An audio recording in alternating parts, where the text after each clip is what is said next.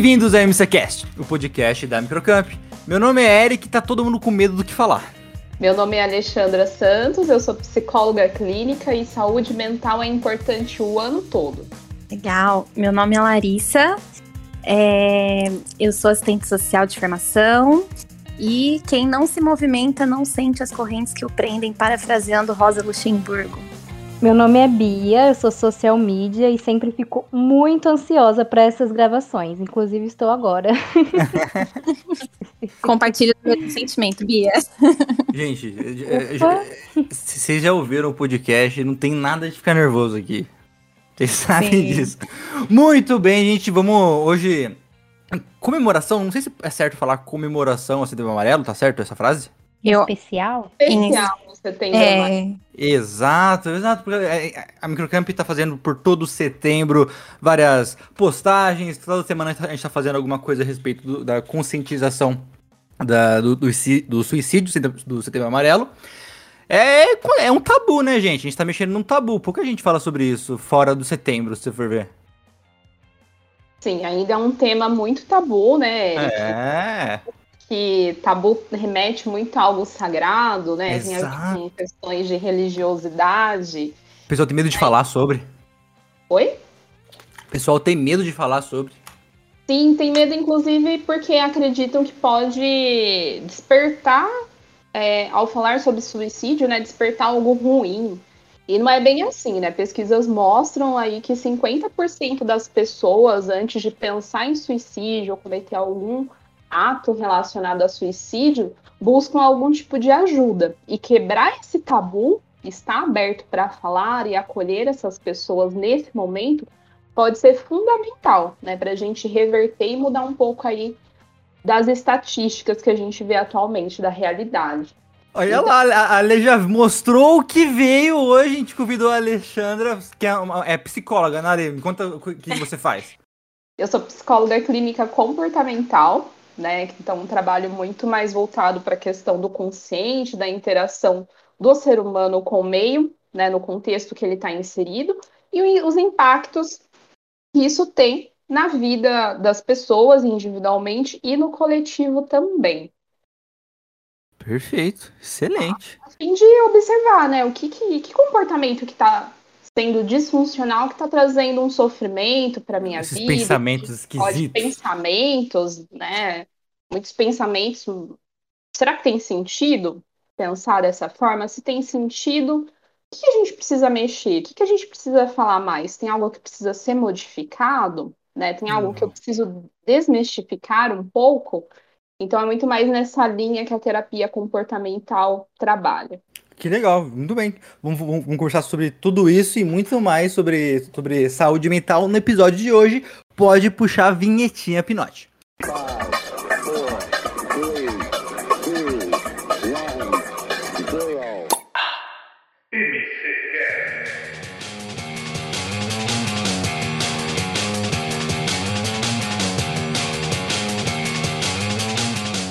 É, como a gente. Setembro amarelo. Ah, Por que, tem algum motivo de ser amarelo? Alguém sabe disso? Tem, Boa pergunta, tem. né? Boa pergunta. Tem um motivo. Olha lá, jornalista quase. é, eu não vou ter aqui especificamente, mas eu vou falar um pouquinho de como Setembro Amarelo começou a campanha né, de conscientização sobre tá. prevenção do suicídio e valorização da vida. No Brasil, teve início em 2014, né, muito mais com o objetivo direto de alertar a população a respeito do suicídio, e no mundo também. E aqui no Brasil, começou com o, CV, o CCV, que é o Centro de Valorização da Vida, juntamente com o CFM, que é o Conselho Federal de Medicina, e a ABP, que é a Associação Brasileira de Psiquiatria também. Uhum. Então, a expressão... Quando começou isso, ali, você sabe? Em 2014 aqui no Brasil. 2014, 2014. Você falou isso, né? Desculpa, eu tô, tô maluco. Foi em 2014. E aí, é, a expressão né, de precisamos falar sobre suicídio tem se propagado muito nas, nas mídias sociais, nos meios de comunicação.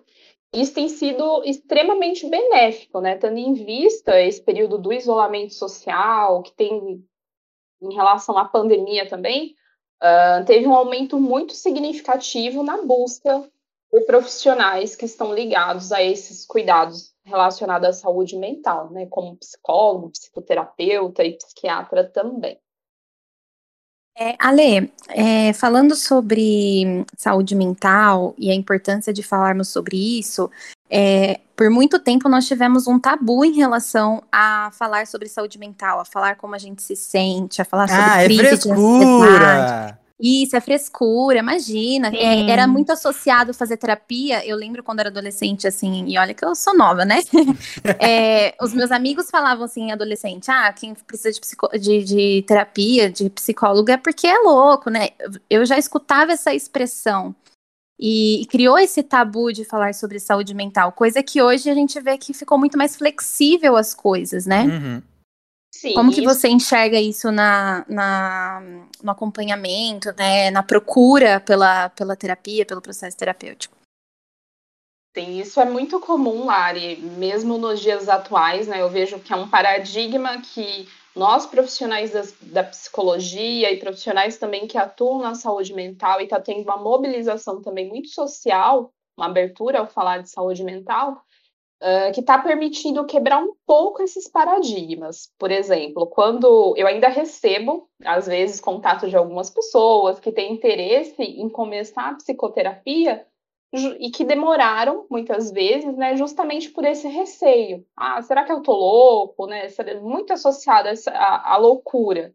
Então é, é, uma questão muito estereotipada ainda, né, falar sobre a saúde mental. Quando realmente é o contrário, né? A gente busca cuidar da nossa saúde mental uh, para conseguir muito mais estabilidade, qualidade de vida, uh, controle né, em relação à saúde emocional e mental também. E é totalmente o oposto.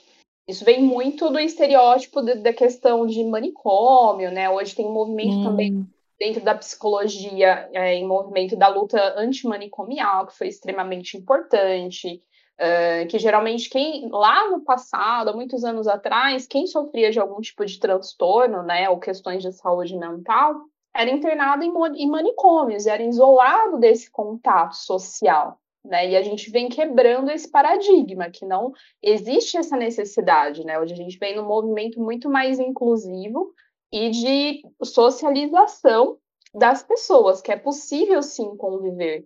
Não necessariamente está relacionado à loucura. Você olhar para você, é, observar as coisas que você está sentindo, né? Olhar para os seus problemas, para suas emoções. A gente pode falar sobre isso. E até então era muito, é muito sustentado ainda como um tabu. Sim, porque muitas pessoas falavam assim, é, chegam a falar frases, ah, é falta de Deus, é falta de trabalhar, falta de se ocupar, né? A gente escutava muito isso na, naquela época e isso acabava criando mais tabu ainda em cima desse assunto, né? Que a pessoa ela se culpava por estar sentindo o que ela estava sentindo naquele momento.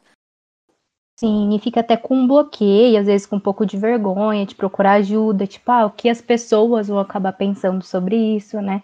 Acaba pensando muito em terceiros e acaba esquecendo do principal, que é a saúde mental dela mesmo. Sim. É isso é muito. Tá... Porque o pessoal não conversa sobre, né? Uhum. Não. Não, a gente aprende, na verdade, a gente aprendeu socialmente, né? A gente aprende através das nossas relações, do nosso contexto social onde nós estamos inseridos. E a questão religiosa ela é ainda muito presente, né? Algumas regras, comportamentos, isso vem sendo quebrado aos poucos. Então nós aprendemos que nós não podemos falar o que nos incomoda, que é sinônimo sempre de fraqueza, por exemplo, né? Quando é exatamente o contrário, a gente precisa de muita coragem, né, de muita autoconfiança para expor a nossa vulnerabilidade. Né? E a gente vem trabalhando para quebrar um pouco disso, que uh, a gente pode expor sim as nossas vulnerabilidades, falar sobre aquilo que nos causa angústia, sofrimento, dor, incomoda. Isso não é um sinônimo, um sinônimo de fraqueza, né? Isso é justamente para ter aquele movimento contrário, para a gente buscar um equilíbrio e aprender que a gente pode acolher tanto os nossos momentos bons, né, de alegria, de felicidade, quanto os momentos de tristeza, de dificuldades, que é natural da vida em si. Eu gosto muito de trabalhar com uma metáfora, que é a metáfora da visita indesejada, né? Por exemplo, uhum. suponhamos que vocês receberam uma visita indesejada, né? Aquela visita que não avisou, aquela visita que você não gosta muito. A Bia, sempre, não gosta. Gosta muito de. Olha as confissões, hein, Eric? e aí, como que você se comporta, né? A visita ela apareceu agora na sua casa. O que, que você vai fazer? Você tá lá, você abriu a porta, o que, que você vai fazer com essa visita? Sim. E falando de um mundo hoje, né? Você falou uma palavra muito que para mim é chave, assim, vulnerabilidade, né? E falando de um momento em que nós estamos 100% conectados com a internet, né, com as redes sociais, com a vida das outras pessoas, eu acho que esse sentimento aflora ainda mais, né? Essa visita indesejada, ela chega com mais facilidade, porque a gente consome muito o tempo todo sobre a vida das outras pessoas e a internet, ao invés de nos, tornar mais, nos tornarmos mais vulneráveis ainda, a gente é, acaba maquiando as nossas vulnerabilidades, né? Então, toda vez que a gente é, consome nas redes sociais, a gente tem a sensação de que a vida de todo mundo é feliz e a nossa não, que todo mundo está caminhando para frente, a gente não, que todo mundo está num bom emprego, viajando sempre, é, com uma família perfeita, e a gente está ficando para trás. Então, eu acho que aflora ainda mais esse sentimento, né, Alê? Sim, essa visita indesejada, inclusive, Lara, ela pode ser a tal da comparação, né? Quando Sim. a gente usa muito em excesso as redes sociais ou as novas tecnologias e a gente começa a se comparar com todo mundo, uh, sem observar o lugar que aquilo deve ocupar na nossa vida. Que muitas vezes é, é uma parte da vida da pessoa, né? Das pessoas que a gente vê ali. Então, se a gente der um, um zoom, vai ser mais só aquela parte daquela vida. Quando, na verdade, tem todo um contexto, tem todas as outras situações que são importantes né, e essenciais na vida do ser humano que às vezes não aparecem na rede social.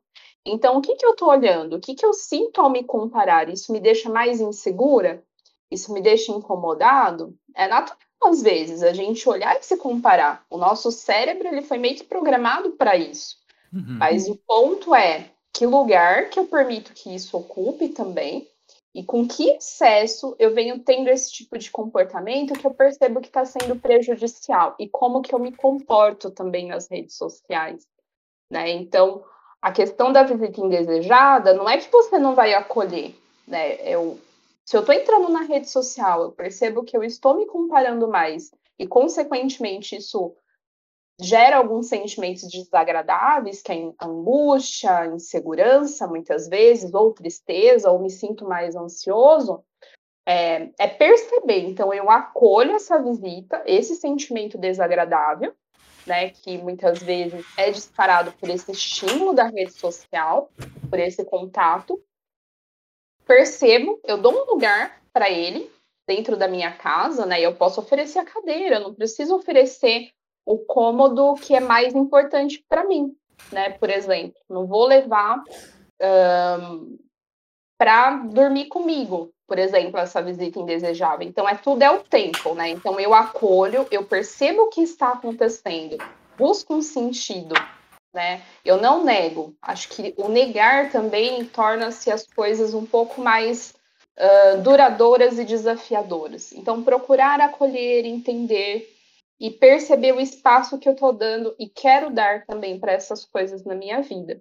E se eu percebo que esse contato com a rede social é, é prejudicial, é prejudicial, né? Eu percebo muito em questões de uh, pessoas que sofrem de ansiedade. Então, é perceber é, a rede social, ela, esse contato né, com as novas tecnologias, ela me deixa ansiosa, né? Ou quando eu estou ansiosa, eu uso com muito mais frequência a rede social em excesso. Uhum. Então é uma linha bem tênue aí, porque eu não acho que a rede social é só vilã ou só mocinha.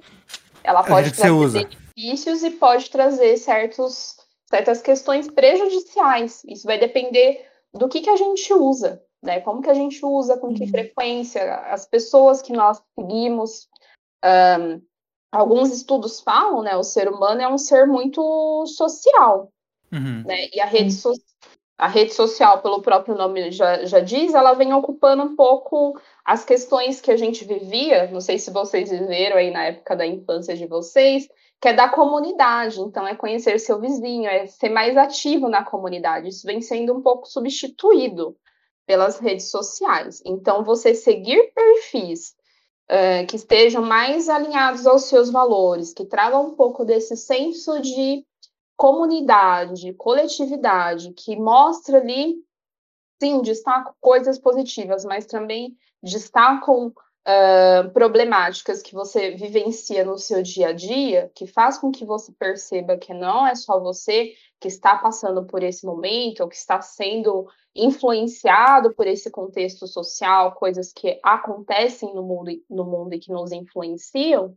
uh, pode ajudar, né? Pode ter um efeito muito mais positivo do que seguir pessoas que uh, estão muito distantes, né? Não me uhum. representam muito em termos de, de valores. Eu vou sempre sentir que falta algo e vou estar sempre em busca desse algo, e, consequentemente, eu também vou me desconectando, me distanciando um pouco da minha essência.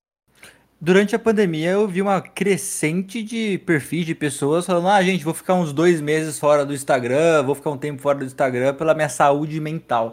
No Twitter, né? No é, não, o Twitter é um ambiente hostil e assustador. Totalmente. Quem nunca, né, saiu do Twitter por um tempo? pesado, às vezes. E, né? e, não, e, e, isso é histórico, sempre foi assim. E na, e na pandemia, eu acho que é muito. Eu, eu, li uma. Não lembro onde que eu li ali um tempo atrás, algumas semanas atrás, falando que nessa, a, a, pandemia aumentou muito a ansiedade das pessoas, por mais por ficarem presas do que o medo do, da doença. Faz sentido, mano? Ou um pouco dos dois? Pelo que eu tenho observado, né, escutado, estudado também, as demandas que eu venho recebi tenho recebido na clínica, é um pouco dos dois, Eric. Hum. É, então, é, a, a pandemia ela só fez colocar uma lupa um pouco maior em algo que já existia. Uhum. Então, já tinha algo né? É, acho, acho que já vinha. Geralmente, o que, que eu observo nas pessoas que eu atendo é que já tinham um pouco dessa questão da ansiedade, de medo. Uhum. E aí, dentro de um cenário de muita instabilidade e insegurança de algo novo que a gente não sabe, não sabia antes como que poderia nos afetar, né, quanto pessoa e como comunidade, isso disparou, realmente levou mais o nível de ansiedade, porque nós, como seres humanos, a gente tem a necessidade de ter previsibilidade sobre as coisas, né? de ter um pouco de certezas. E a pandemia ela trouxe um pouco disso, né? Ela uhum. modificou um pouco a forma do que com a qual nós nos relacionamos. A gente deixou de ter aquele convívio mais próximo, né? Que querendo ou não, a gente distanciou um pouco de laços de confiança, que às vezes transmite segurança. E, em contraponto, teve toda uma mudança de comportamento. Teve pessoas que passaram a conviver muito mais com as suas famílias, e aí vieram alguns conflitos de valores. Você passou a ficar 24 horas com a sua família dentro de casa, coisas que antes, por conta de rotina de trabalho, você quase não via. Uhum. Né? Via, via, tinha esse contato poucas horas no dia. Uh, então. Eu vi que o número de términos de relacionamento na pandemia quebrou recorde também, de, por mudar essa perspectiva de estar. Tá... Sim. Ah, isso com toda certeza. É... eu também vi. Aumenta muito. Você conhece, no final você conhece verdadeiramente a pessoa. É... Agora tem isso de home office. Muda também. um pouquinho a sua cabeça. Ô, olha, pensando nos, seus, nos seus pacientes que vão lá, é, o pessoal que chega com alegando esses problemas, pensamentos esquisitos e tudo mais, demoram muito para se abrir nas consultas? Tipo, imagino que não tem uma média, lógico, mas é, se você fosse para me dar uma média assim, tem gente que na primeira consulta já fala, tem gente que depois de um mês conversando todo semanalmente consegue se abrir. Qual que é a, como que é a dificuldade das pessoas se abrirem para um psicólogo? Depende, né? Pessoas que já é, vêm por conta de uma situação de crise, né? Por exemplo, uma crise muito intensa e faz parte daquele 50% que eu falei lá no início. Uhum. durante uma ideação suicida, uma tentativa de suicídio, busca ajuda, geralmente já na primeira sessão ele dá esses indícios. E aí a gente tem que ter muito cuidado quanto psicoterapeuta na criação desse vínculo né? Hum. Também para não ser tão invasivo, mas uh, demonstrar que uh, existem outras possibilidades né, de enfrentamentos para lidar com esse problema, porque essa ideação suicida ou a tentativa de suicídio nunca está relacionado ao querer acabar com a vida, né? É muito mais no sentido de resolver problemas que na história de vida da pessoa, dentro do seu contexto, né, que ela está inserido, o ambiente ali, às vezes ela não aprendeu repertórios de enfrentamento para lidar com essas situações de problemas, né? Uhum. Então a gente é, tem é, a primeira sessão é muito acolhimento. Então, quando vem em situação de crise, já na primeira sessão, a gente já entra um pouco nessas demandas, né? Quando não vem, ele vem fora dessa situação de crise, aí leva-se um pouco mais de tempo. Existem um pouco das duas situações. Né? Então começa às vezes falando, ai, percebo que eu tenho me sentido triste, né? Uma coisas que eu escuto muito, que aí me deixa em alerta quanto o atendimento. É, eu ia perguntar isso mesmo. Quais são que, que características? Isso, venho, tenho me sentido muito cansado, muito triste, tenho sentido um vazio, né? Eu sei que eu preciso sair, conversar com as pessoas, mas eu não tenho vontade de fazer isso. E aí, uhum. entrando um pouco na história de vida, na rotina, eu percebo que é uma pessoa que deixou de fazer coisas que eram muito, ou ter contato com pessoas que eram muito importantes na vida dela, né? E que fazia com muita frequência. Então, esse movimento um pouco de desistência, né, de desconectar das coisas, é um sinal de alerta dentro das sessões de psicoterapia que eu busco muito estar atenta. E assim, você falou um pouco dessa parte de sinais. Isso entra também, por exemplo, a gente que é um pouco mais leigo no assunto. Eu vejo muitos casos que às vezes passa na televisão, algum lugar, o pessoal fala, ah, a gente nem desconfiava que a pessoa tinha esses pensamentos, porque a pessoa não demonstrava. Tem mais algum outro tipo de sinal que às vezes um amigo, alguém da família pode ir reparando para tentar ajudar nessa parte? E, e, até complementando, o que fazer se perceber alguma coisa assim, tipo. Puta, tô percebendo que o meu amigo tá pra baixo, tá triste, falando umas coisas esquisitas. O que eu posso fazer para tentar ajudar? Lógico, tentar fazer, convencer ele a procurar uma ajuda de um psicólogo, como assim, mas qual, como que eu posso abordar isso de uma, de uma, forma mais aceitável, vamos dizer assim? Certo. Bom, é, a resposta é sim, Lari. Muitas pessoas elas irão fazer comentários, né, é, sobre desejarem estar mortas ou como todos poderiam se sentir melhor sem a presença delas, né, sem elas estarem por perto. Uh, até mesmo, uh, não, às vezes não vai expressar um desejo de morte diretamente, mas ah, acho que não faz muito sentido eu estar aqui, acho que eu não faço muita diferença aqui. Então, uma das falas mais comuns né, de se perceber é eu não consigo mais ver sentido nenhum na minha vida. Né? Será que a vida é isso mesmo? Né? Será que realmente tem sentido, vale a pena? Então, está um pouco atenta a essas frases, Outra coisa muito comum de ouvir é eu não vejo mais nenhuma saída para mim.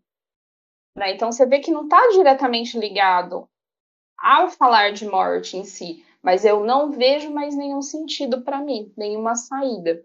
Ou eu quero sumir, eu quero dormir, não acordar mais, uh, a minha vida não tem mais jeito. Então são frases né, que dá indícios de que tem algo aí, né?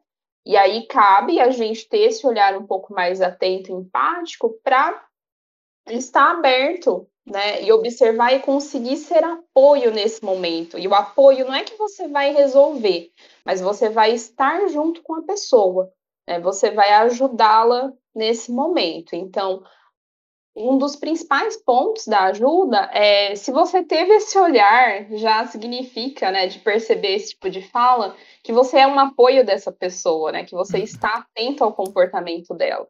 Uhum. E o uhum. fundamental é o diálogo, né, é, e se há alguma desconfiança, é importante que se converse diretamente com a pessoa. Então, é, outra coisa é quebrar um pouco esse paradigma, né? O medo é perguntar diretamente. Né?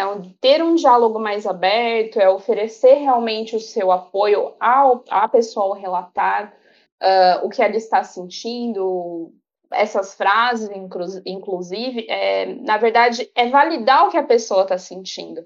Porque para ela faz sentido pensar, é, sentir e pensar dessa forma. Né? Na história de vida dela, ela, ela aprendeu que essa seria a única solução.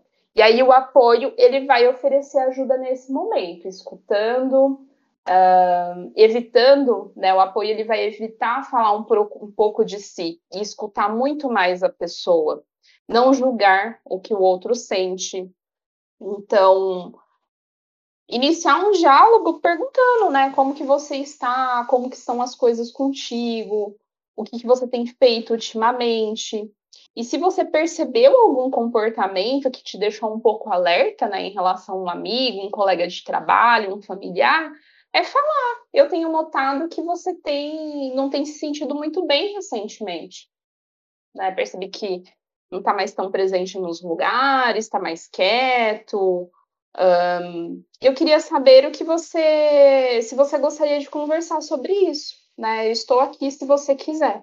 E também esperar o tempo da pessoa, né? É importante que fazer perceber que você é um apoio ali, que ele pode contar com você, ele pode não estar preparado nesse momento para ter o diálogo, mas você mostrar essa abertura, entender uhum. que ele uhum. pode te acessar, né? Que você é acessível a ele para quando ele se sentir um pouco mais à vontade, né, de, de iniciar esse diálogo ou de pedir ajuda, é que você é uma pessoa que ele pode procurar, né, e que vai ajudar de uma certa forma. E vale o que o outro está sentindo, né? Então nunca rechaçar, é, nunca. Ah, para com isso, sua vida é ah, é boa, é assim, sim. Não, realmente você isso, dentro do que você faz, é, está falando, faz todo Sim, sentido. Tá reclamando à toa. Sinta assim. Uma... Você já tentou, né? Já tentou procurar uma ajuda? Já fez psicoterapia alguma vez? O que, que você acha? Né? Então, sempre devolver também para o outro. O que, que você acha? Não decidir pelo outro. Um amigo meu, é, até um caso. Ele, ele teve uma depressão muito forte. É, ficou um bom tempo lá. Ele falava, ele falava, fiquei um bom tempo no fundo do buraco e o que mais me piorava. Hoje ele tá bem, passou tudo isso, beleza. Mas o que mais me piorava é que todo mundo que ia conversar falava, ah, vai passar. E para ele, ouvir o vai passar era a pior coisa do mundo. Ele falava que ele ficava mais no fundo ainda. Então, por isso eu até perguntei como que posso, a gente pode falar com uma pessoa de não. Parece que não dá mais gatilho para essa pessoa, de alguma forma assim, entendeu? Por isso eu perguntei isso. É, qualquer coisa, qualquer coisa mais torta que você falar pode mexer alguma coisa na coisa da pessoa. Que é muito delicado, né? É muito delicado, é, como a Lari falou. Então é, é sempre começar. Ah, é, foi a Bia, foi a Bia, foi a Bia. A Bia, desculpa, Bia. é, é sempre começar validando, né? Porque a pessoa, quando ela chega no estágio de depressão, e pensar é, que o suicídio é algo multifatorial, né? Tem várias coisas aí. E muitas vezes o que eu observo nos atendimentos é que ninguém dava devida atenção, né? Ninguém entende, ninguém entende o que eu estou sentindo. Uhum. Então é validar, às vezes não é. Eu sei que às vezes a gente quer ajudar, né, trazendo uma forma mais positivista, e não, às vezes é validar, não faz todo sentido. Né? Eu entendo que você estava que você esteja passando por isso, que você esteja triste. Você já buscou ajuda? Você precisa, né? Se você quiser, eu posso é, te ajudar a buscar uma ajuda especializada. Para de repente uhum. a gente observar se existe uma outra forma de lidar com essa situação. Porque às vezes a, as pessoas elas comparam a dor do outro com as delas, né? Então, às vezes a pessoa é, se sente à vontade para dialogar e aí a pessoa que está escutando fala assim: "Nossa, esse problema é fácil de resolver, né? Essa situação Sim. é muito fácil. Eu já resolvi assim, mas cada pessoa sente de um Sim. jeito diferente, né? Sim, e, e, essa fala, às vezes, é olhar com o outro, é enquadrar ele no nosso padrão né, de vida. Achar que ele tem as mesmas habilidades, a mesma história de vida, que ele é. se comporta igual a mim. Não, e cada pessoa ela tem uma cada pessoa ela é única, né? Então ela tem uma necessidade diferente. Ela tem uma forma com que ela aprendeu, um padrão de lidar com essa situação que é diferente para ela também. Isso não quer dizer que é irreversível, né? Que não que não exista uma solução, né? Uma esperança. Mas é, é saber diferenciar, né? Escutar, se colocar, se você vai ser apoio, é escutar realmente o outro. Não tentar nesse momento não compartilhar tantas coisas da sua vida em relação ao enfrentamento, mas pensar junto com ele. Mas ouvir e interpretar o que está acontecendo. A dele, isso. Entendi.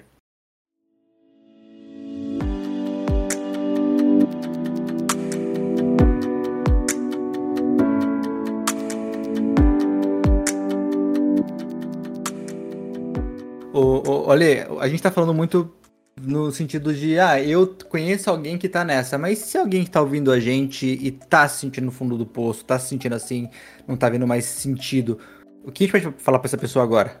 Bom, é, a primeira coisa é buscar ajuda, né? Entender um, que é possível sim é, estruturar redes de apoio Uh, tem vários serviços hoje que são disponibilizados, né? E eu vou passar alguns aqui. Uhum. Uh, que sim, é, existe possibilidade, né? Existe uma outra forma de lidar com esse problema, né?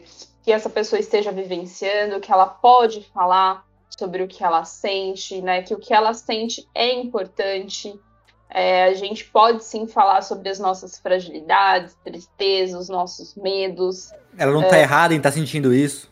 Não está errada de forma alguma. Se ela está sentindo, é porque faz sentido.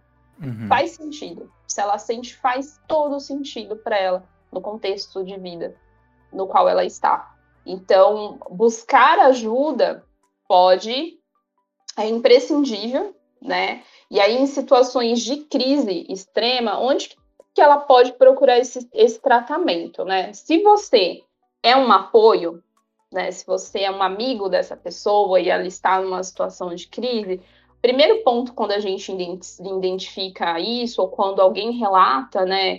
Que o outro está com ideação suicida, ou está pensando realmente é, em cometer suicídio, é tentar observar se a família dessa pessoa ela já sabe, né? Uhum. Se não sabe, compartilhar com a família. É, é um pouco de acionar a rede de apoio, né? Numa situação de crise em si, que você está com a pessoa e ela entrou em crise, é acionar o SAMU, através do 192. O, próprio SAMU, é, para esse caso, assim? Sim, SAMU 192, Corpo de Bombeiro 193, quando a pessoa lá está em crise, né, não tente você, você vai ser o apoio ali, né, mas você não vai resolver sozinho isso, você precisa acionar as outras é, redes de apoio, tá, para lidar com uma situação de crise. E fora da crise, né, e, ah, desculpa, ainda dentro da crise tem o UPA também, que é a unidade de pronto atendimento, uh, que a gente pode buscar ajuda. E para acolhimento e tratamento, tem o CVV, que é o Centro de Valorização da Vida, que ela pode acionar através do 188, ligando, né? É um serviço 24 horas que atende o Brasil todo, via chat, por telefone. Então, são vários voluntários que ficam à disposição, principalmente uh, nesses momentos de crise, né? Falar com alguém é extremamente importante. Uh, Para tratamento, ainda tem as unidades básicas de saúde, que são as UBS, os CAPs, que são os Centros de Atenção Psicossocial, Centros de Convivência, o Hospital Dia, que são redes né, de apoio uh, que está relacionado ao SUS, né? Então, no Brasil todo tem. E um, um trabalho que é muito legal, que é voltado para apoio uh, e para tratamento também, são as clínicas escolas de faculdades que têm cursos de psicologia, de hum. medicina. Hum. Geralmente tem atendimento direcionado para atenção à saúde mental, né? Então, se você reside em algum estado, em alguma cidade que tem uh, faculdades que oferecem esse tipo de curso, pode ter certeza que tem algum programa de clínica escola voltada para esse atendimento. E tem um site que é muito bacana, que é o www.mapasaudemental.com.br, uh, onde tem um registro de todas as redes de, de apoio né, possíveis, inclusive ONGs profissionais que oferecem serviços de atendimento psicológico, inclusive de forma gratuita. Né, e cartilhas também informativas falando sobre a questão do suicídio, a questão da saúde mental. É um site muito bom, né? E são, são informações que contemplam aí para o Brasil todo. Então, tanto para quem tem condições de, de pagar, né, de, de pagar um profissional, quanto para quem não tem condições de pagar um profissional. Então, tem vários, tem uma lista infinita de voluntários uh, de ONGs que prestam esse tipo de atendimento. É muito bacana mesmo. Que legal. Depois manda pra gente ali esse site. Mando vamos, sim. Vamos, vamos, colocar aqui na nossa descrição do no YouTube, no Spotify, só entrar no nosso YouTube lá, você vai ter a descrição de todos os sites e números e contatos para esses casos. É muito bacana. Quem precisar, entra aí pelo site que é muito interessante. Excelente. Ale, falando um pouquinho sobre é, saúde pública, né? Como eu disse anteriormente, saúde mental também é uma questão de saúde pública, né? Nós precisamos é, dialogar mais sobre isso.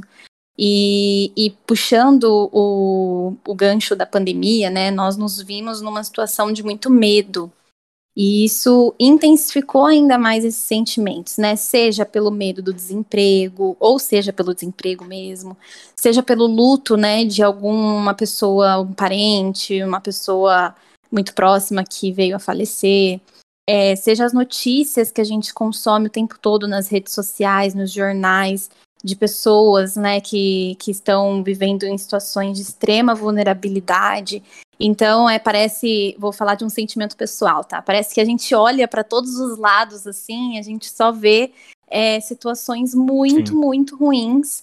E, e, a gente acaba se cansando também de olhar para tudo isso, né? A gente também acaba entrando nesse é, nesse sentimento de cansaço mesmo. Você tá esgotado assim, o tempo todo, né? Muitas vezes no meio dessa pandemia. É, esse cansaço entende? de você ligar a TV e só ver essas notícias, de você. Você fica esgotado. Sim. Até evita, às vezes, ligar a TV, né? Sim, porque a gente olha para o lado, e não precisa ir muito longe, né? Às vezes nem precisa ligar a TV, a gente olha para o lado, a gente já vê essa situação, né? A gente vê um vizinho, uma, um amigo, um colega próximo passando por uma situação muito difícil, e, e, isso vai deixando a gente cada vez mais cansado também. Faz sentido isso, Alê? Faz sentido, né? Saúde mental, sem dúvida, é uma questão de saúde pública. Ah, como eu falei lá no início, nós, o ser humano, ele é um ser biopsicossocial. Né? Então, questões uh, socioeconômicas, culturais, ambientais, é, comunitárias, está tudo interligado. Então, questão de acesso à educação, a trabalho, questões de desemprego, instabilidade política, econômica, tudo isso mexe né, com, com a nossa saúde emocional. Porém, o que eu sempre falo, é, por isso que é importante falar, né? Porque às vezes a gente acha que tudo que nós estamos sentindo e vivenciando naquele momento é culpa nossa. Né? Eu, eu que não estou conseguindo lidar. Não, e tem toda uma questão social, então tem coisas que Sim. vão além de nós, né? E aí, trabalhar, falar sobre isso em psicoterapia vai ajudar a lidar com questões que dependem de nós, né? E preparar para questões que vão além. Então, sim, é uma questão de saúde pública, né? Então, quando a gente fala de saúde mental, está muito atrelado a questões de questões básicas de moradia, de habitação, né, de questões sanitárias, de ter água e esgoto, questões de emprego, que, querendo ou não, nós fomos muito afetados nesse período da pandemia, de educação, de acesso à educação, então é extremamente cultura, né, esporte, lazer né, também, né, lazer, a, a tudo isso que faz parte. Então, é extremamente importante é, ter políticas sociais uh, voltadas para essas questões, né? Uh, de inclusão, de e políticas sociais que, que sustentem essa questão de segurança, né? De amparo, de suporte para as pessoas. Então tem tudo a ver, né? A gente tem algumas políticas públicas já, né? Que tá aí o SUS, esses serviços de tratamento que eu informei que são disponibilizados, mas tem muitas questões ainda que a gente precisa melhorar, né? E, e, e isso tem tudo a ver com, com, a questão da saúde mental. Olha, até um Sim. dos motivos que fez a gente procurar querer fazer esse programa foi uma pesquisa que a gente viu, Sim. a gente até comentou lá no Microcamp, uhum. e foi um aumento muito grande no último ano de jovens 12, 13, 14 anos com depressão agressiva. Uhum. É, você sentiu isso também no seu trabalho? É, tá, tá, realmente uma procura muito maior de, por crianças é, com, esses, com, esses, sintomas, com esses casos? Uhum. Sim, é uma pesquisa, uma pesquisa re, recente né, que saiu é, é, teve um aumento né, do período aí de 2014 a 2019 na taxa de suicídio no Brasil, subiu aí para 28%. E entre jovens, uh, que eu falo aí dentro da faixa de 11 a 20 anos, houve um aumento de 49,6%. É um aumento assustador, se é. Na verdade, é, dados têm que ser muito bem observados, né? A gente não pode dizer ainda que teve um aumento uhum. no número de casos de suicídio, porque a última pesquisa mostrou que ele está estável. Cresceu hum. 0,4% no geral. Entendi. O que mudou bastante foram as notificações né, de casos. O pessoal está mais atento para isso, entendi. Sim. E aí, como está tendo essa mudança no sistema de notificação, a gente ainda precisa observar por um período para dizer se realmente houve um aumento ou não. Por enquanto, nessa mudança foi identificado é que dentro dessa faixa etária é, há uma maior taxa no índice de suicídio. Né? É, é, o que pode ser foi uma subnotificação durante anos e nos últimos anos que a gente está prestando atenção, olhando mais para isso e vendo mais casos. Pode ser isso também, entendi. E aí o que que, o que que acontece, né? É uma idade que o jovem ele está construindo um pouco da questão da personalidade, né, e da, e da sua própria identidade. E essa construção, ela se dá através das relações sociais, da comparação, né? Então, é, é através da minha rede de relacionamento. Uh, e hoje em dia, qual que é o comportamento, geralmente, dos jovens que vocês observam? Eu Como assim? observo um daqui. Vamos ver se segue a mesma linha aí. Bom, eu, eu observo muita comparação, assim, a necessidade de se expor, né, de, de se expor nas redes sociais, é, tudo que faz, né, aquilo que sente, eu observo esse comportamento. Eu vejo muito também influência em questão de ver o que os outros têm e querer ter igual também. Tipo, Sim. ah, eu vi no TikTok, vi no Instagram, tal pessoa, o pessoa usando tal marca também quer. Então eu vejo muito isso, questão de influência também e aumento de tempo em uso nas redes sociais, que antes observava muitas pessoas brincando na uhum. rua uhum. e hoje eu já não vejo mais, vejo só o jovem lá no com o celular não, é na isso, mão. Concordo com só. E é exatamente isso, né? Então, houve-se um aumento do uso das redes sociais. Em contrapartida, teve uma mudança na da, questão da, da presença das relações em comunidade, que são essas relações mais presenciais, que eu falei lá no início, né? Esses vínculos que são extremamente importantes, além do, uh, do contato social, mas ter relações sociais e interações fora desse espaço. É um, é um dos pontos que eu trabalho muito com jovens uh, que estão em atendimento e que, e que trazem esse quadro, né? Então eu percebo que tem uma tem esse excesso do contato nas das redes sociais, que são relações mais rápidas, mais instantâneas, né, mais imediativas e muito mais voláteis, muda muito rápido. Uh, e aí a gente trabalha um pouco essa questão de uh, estabelecer outros tipos de relações pessoais, né, mais próximas, fora da, das redes sociais, porque isso é extremamente importante. E traz um conflito também, né, na questão do jovem, acho que está muito presente o imediatismo. Uh, ter é, um fácil acesso às coisas é bom, mas gera também um conflito que é assim, poxa, eu tô vendo que eu posso, eu sigo um youtuber que tem acesso a todas essas coisas, que eu acho que foi a Bia que trouxe um pouco isso, né, Bia?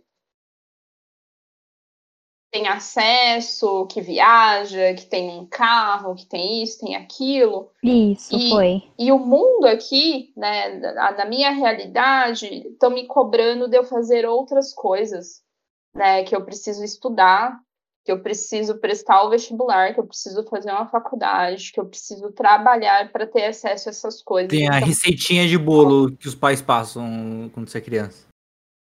Sim, tem esse choque, né? E aí é o que a gente precisa ter cuidado, né? Na gente, quanto influenciadores, né? Também nas redes sociais, uh, entender que o mundo ele é composto de várias realidades, né? Então ter cuidado com aquilo que eu vendo, né? Falar como que eu fiz para estar hoje aqui, né? Então que nem tudo também é de imediatismo, então gera um choque. E esse choque ele desperta angústia, ele desperta comparação, ele pode despertar insegurança, né? Ele pode mexer na autoestima dessa pessoa.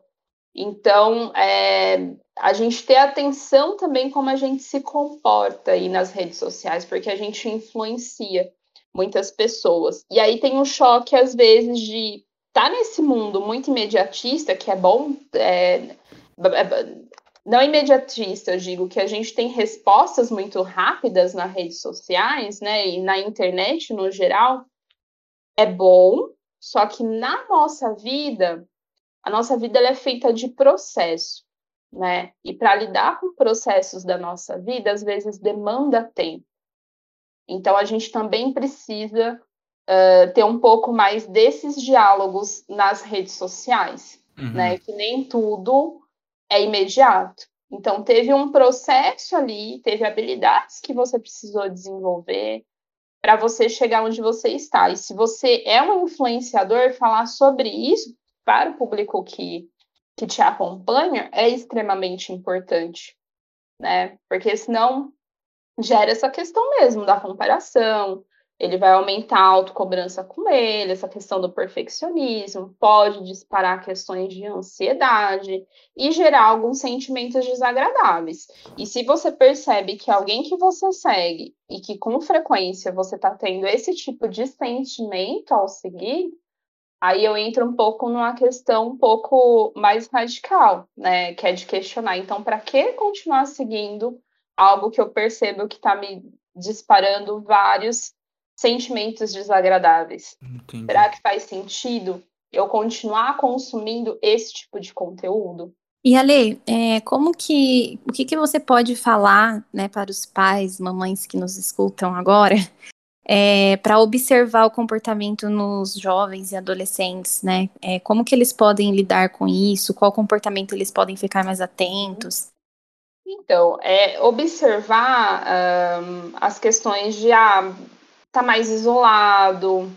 Uh, na depressão é muito comum uh, a questão da desconexão, né? E a pessoa ela começa a se desconectar de tudo que era muito importante para ela, que ela fazia com muita frequência, né? Então nem sempre a pessoa ela vai estar triste, né? Às vezes tem um, um outro efeito, né? Às vezes a, tem a pessoa que usa muito do humor para um, conseguir é, interagir, né? Se comunicar, mas ela está passando por um período. É bem comum, um né? Isso de pessoas que. Muito e palhaço e tudo mais, quando você vê o então, famoso é palhaço triste. Hum. Uhum. Uhum. Eu falo é que é, é, são os excessos. Né? Se eu percebo que uso demais desse recurso, né? Ser engraçado é algo que é, é importante, é legal. Tem gente, às vezes, que tem mais facilidade. Mas quando eu percebo que tem um excesso e eu não trago uh, os outros pontos da minha vida, que todo mundo tem, né, que são os, as dificuldades, outros sentimentos de tristeza, a gente também tem que ter uma, uma certa atenção. Mas voltando aí para a pergunta, uh, é a desconexão. Né? É, eu percebo um, que deixou de fazer aquele. está deixando de fazer coisas que são extremamente importantes para ele, né? Que antes era prioridade e hoje passou a não ser mais. Né? Tenho observado que está muito trancado dentro do quarto, né? Que está muito cansado. Uh, ou que sempre que eu proponho algo, vem muito uma negativa, né, um pensamento muito negativo, assim, ah, não vai dar certo, eu não quero, eu estou cansado, não quero falar com ninguém, quero ficar trancado no meu quarto. Uh, então, é observar esses tipos de comportamento. E aí ter uma abertura mais, uma postura mais acolhedora, né? Perguntar, oh, filho, está acontecendo alguma coisa? Como que você está se sentindo? Estou percebendo que você tem se isolado um pouco mais? Tem algo que eu possa te ajudar? Está passando por alguma questão? Então, é, é, é, também proporcionar essa aproximação de uma forma mais acolhedora e não num tom de criticar. Poxa, passa o dia inteiro no seu quarto, isso não está certo, não é bem assim. Né? A pessoa, quando ela está nessa situação, a gente tem que ter uma postura mais acolhedora, mais compassiva. Perfeito. Tá, tá, tá sendo um aulão, hein, gente? Porra. Ah, eu tô aqui só. tá fluindo. Tá só escutando aqui, aprendendo. Ah, espero que esteja agregando, né? Que... Nossa, demais, ali. Até eu tô. Tá realmente uma aulona. Gente, alguém tem mais alguma dúvida para tirar com a Lê? Já tá dando quase uma hora de programa.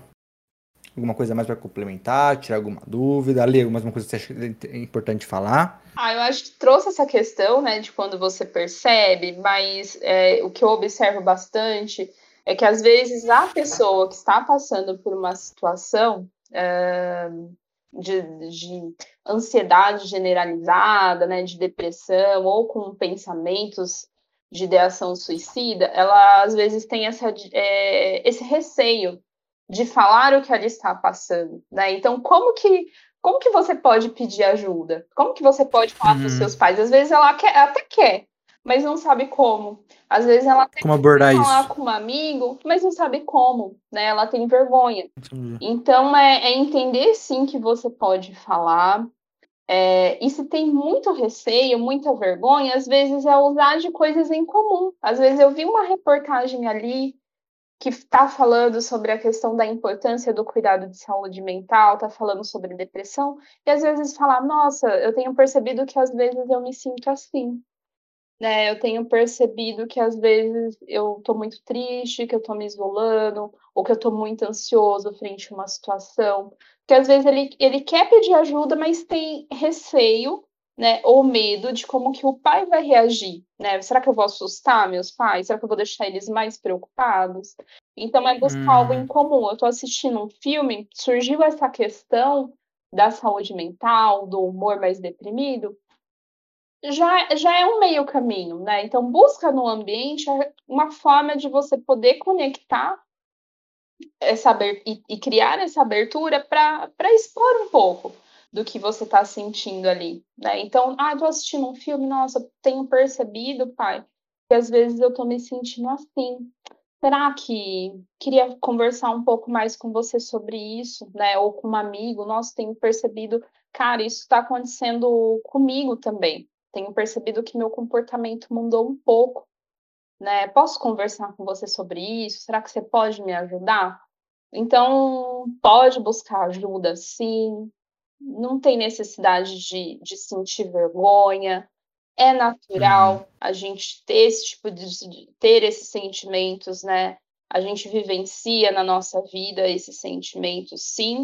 E é natural, e é falando que a gente uh, resolve essas nossas questões internas.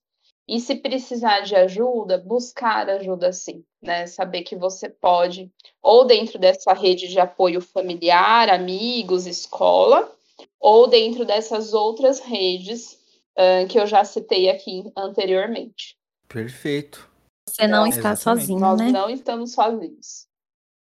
Sim, verdade. Nós e dá pra sair daí. Sozinhos. É isso que eu já, já vi muita gente falando, cara, eu tô num buraco, não, não dá mais pra sair daqui. Foi o que a Lia falou até no começo. Dá pra sair, sempre dá. Uhum.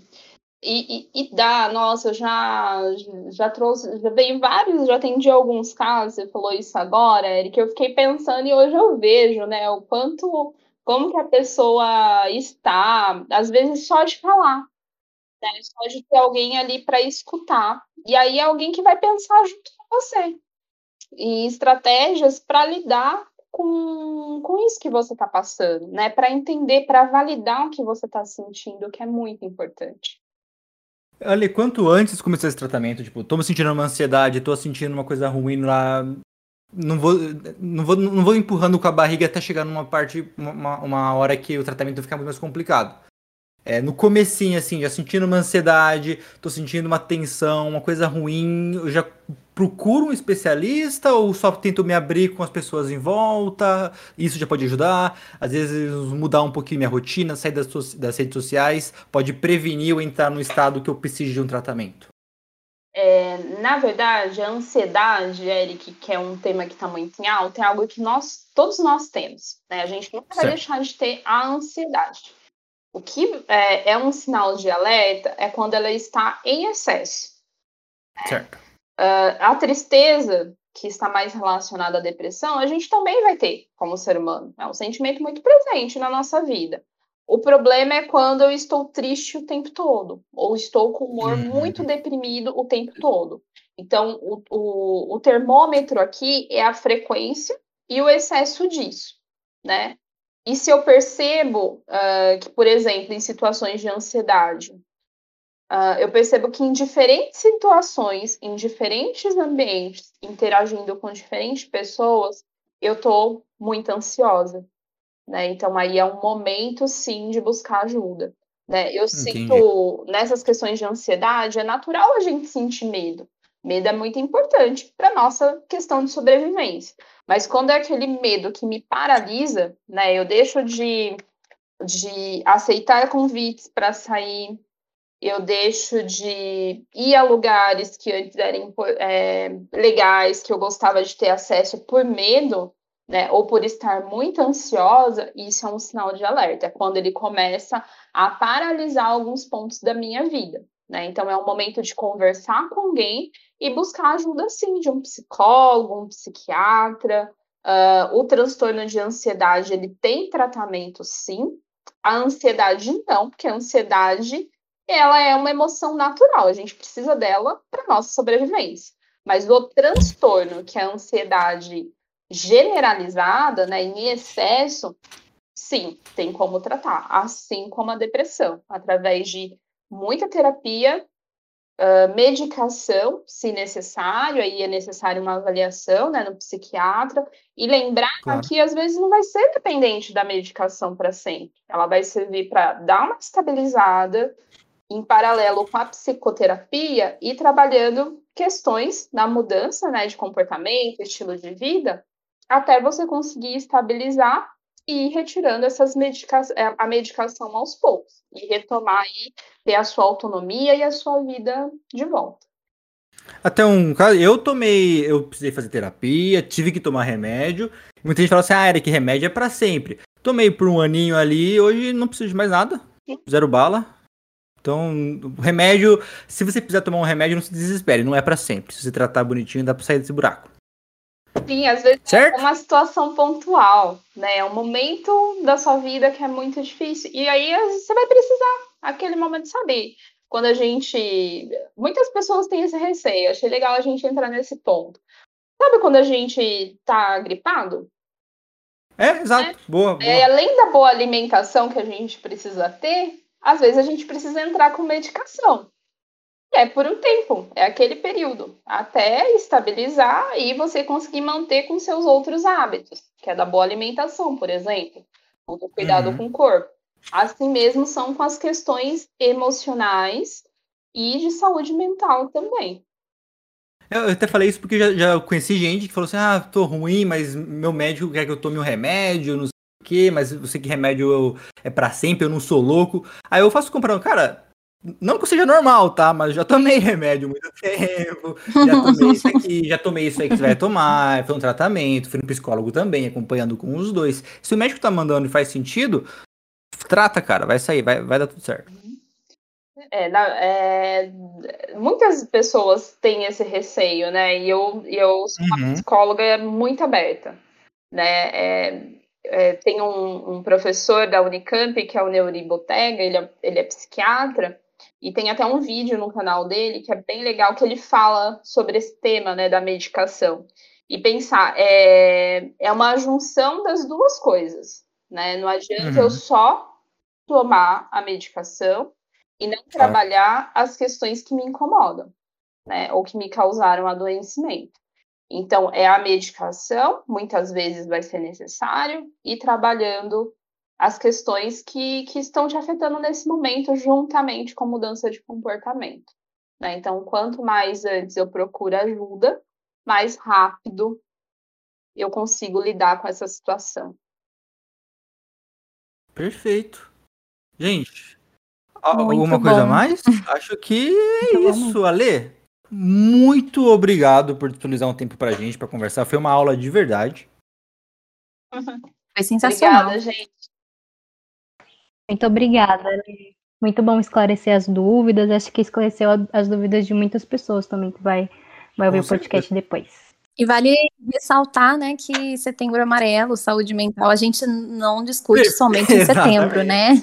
Temos que estar de olho o ano inteiro, é observar o ano inteiro. ano. Exatamente. Olha, passa Com pro pessoal certeza. também o seu- as suas redes sociais, o pessoal te contatar, alguém que queira procurar um psicólogo, alguma coisa. Como o pessoal vai escrever você no Instagram, alguma coisa assim? Eu tenho uma página no Instagram, eu estou como alexandrasantos.psicóloga, tá? Então lá tem alguns vídeos, às vezes eu converso também com a galera no Stories, e, e lá também tem todo o meu, meus, os meus contatos. Então, quem Perfeito.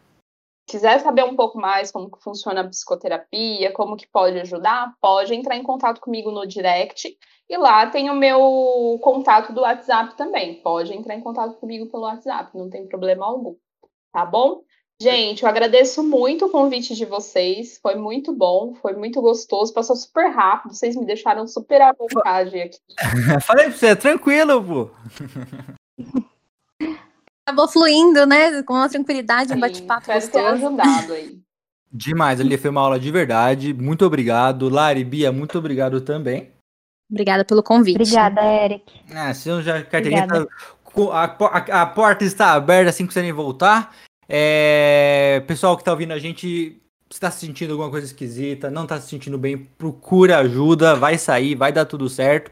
Segue a gente nas nossas redes sociais, Instagram, no Facebook, é, no YouTube, no Spotify, TikTok, é muito lugar, né, Bia? Tô perdido. Muito lugar. Sempre lembrem, se vocês não estão sozinhos, hein? Não estamos sozinhos. Então, mesmo. Isso aí. Obrigado, viu, Verdade, gente. Bia. Valeu, Obrigadão, gente. Até a próxima. Tchau! Até, tchau, tchau. Tchau.